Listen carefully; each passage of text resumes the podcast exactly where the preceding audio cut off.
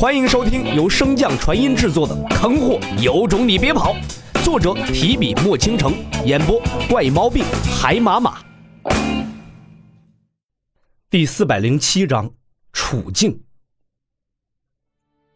神秘的漩涡之中，三者在不断的争抢和压制过后，最终呈现出了三足鼎立之势。知道自己无法出手干预当前的局面，洛尘只能轻叹一声，收回自己的意识。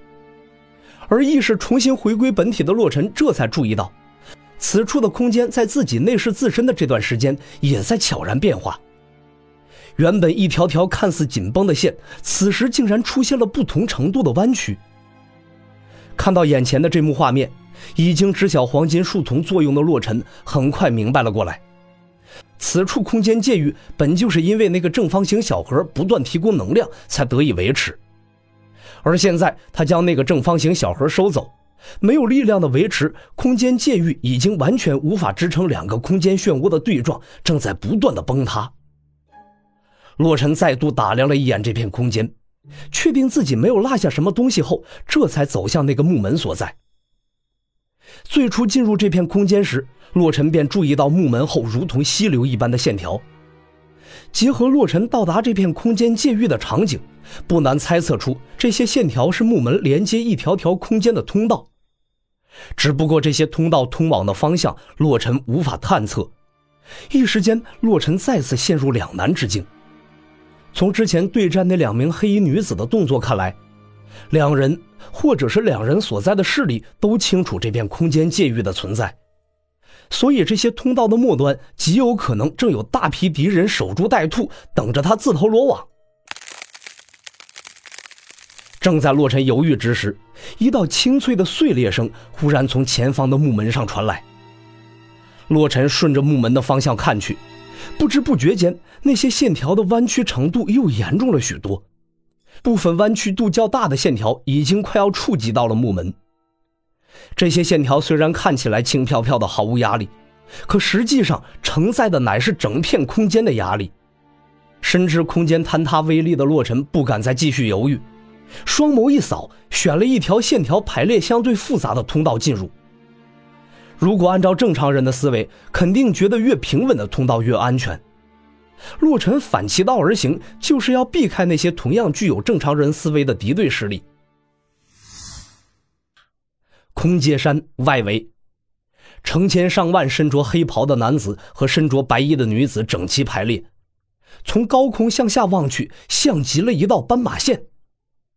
从人群的后方，一个双颊瘦弱的男子微微偏头，靠向右侧的白衣女子，压低了声音，轻声问道：“到底发生了什么事啊？大祭司为什么会突然将所有人召唤至此？”右方的女子正视前方，目不转睛的回道。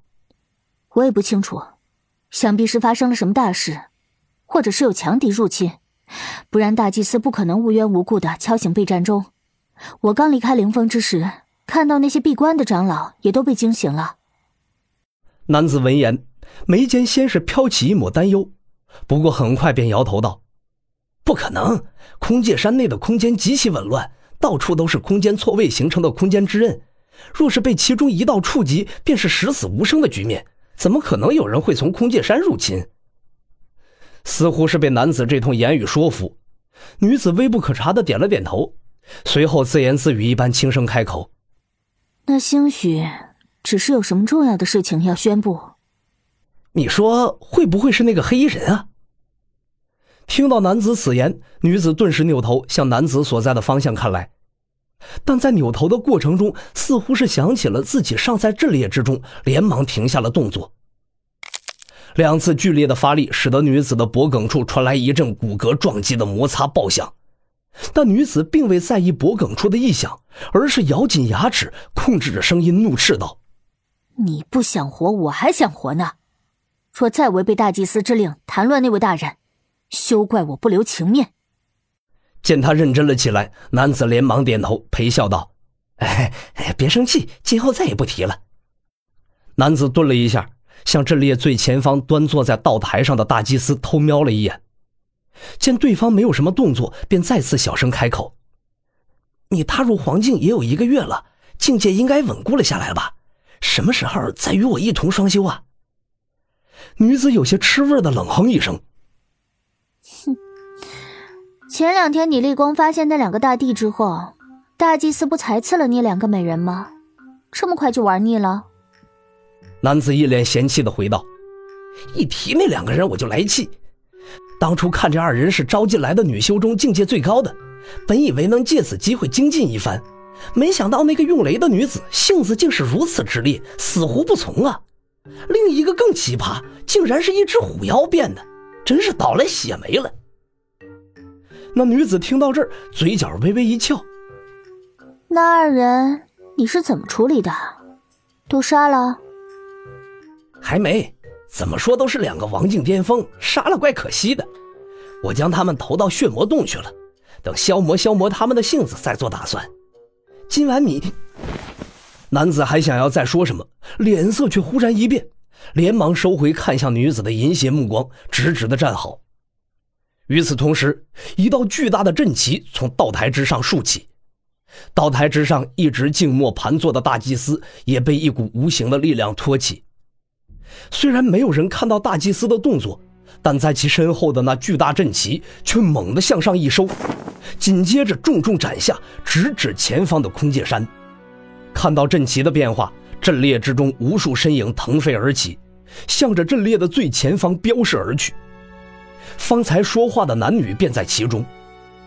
在飞行的途中，男子和女子手中各出现一柄阵旗，而其他人的手中亦是如此。这些阵旗无论是形状、颜色，还是旗帜上的图案，都与大祭司身后那把一模一样。唯一不同的便是大祭司那把要比他们的大上许多。飞行至阵列最前方的众人在站定身形之后，突然不约而同地高举手中的旗帜，随后和大祭司的阵旗一样，做出一个收旗后仰的动作，像是蓄力准备向前奋力的一击。见状，队列中所有的修士开始凝聚力量，不断的蓄势，只等阵列前方的这些执旗人一声令下。便会将他们的目标彻底轰成碎渣。然而，他们那尚且在空间隧道中的目标，却对自己的处境一无所知。随着一道亮光闪过，洛尘也终于到了这条空间隧道的出口。回头看了一眼望不到尽头的空间隧道，洛尘终于松了口气。虽然有空间灵根和空间漩涡的加持，但一路走来。空间隧道之中的狂暴空间灵力也给洛尘带来了许多阻碍。看着空间隧道出口所在的最后一处被错位的空间，洛尘心念微动，黄金树丛上顿时射出一道银白色的光辉，将此处的空间冻结。随后，一个小型的空间漩涡从洛尘的手掌上生成，向着前方横推而去。如果没有黄金树铜冻结空间的能力，洛尘定然不会如此的冒失。因为错位空间本就脆弱无比，一旦被空间漩涡再次强行扭曲，极有可能会发生空间坍塌。但若是空间被冻住了，这一切就另当别论了。打破了最后一道阻碍，洛尘一步踏出了空间隧道，终于出来了。本集播讲完毕，感谢您的收听。如果喜欢，可以点击订阅哦，关注本账号还有更多好听的内容，还不快动动你的手指头！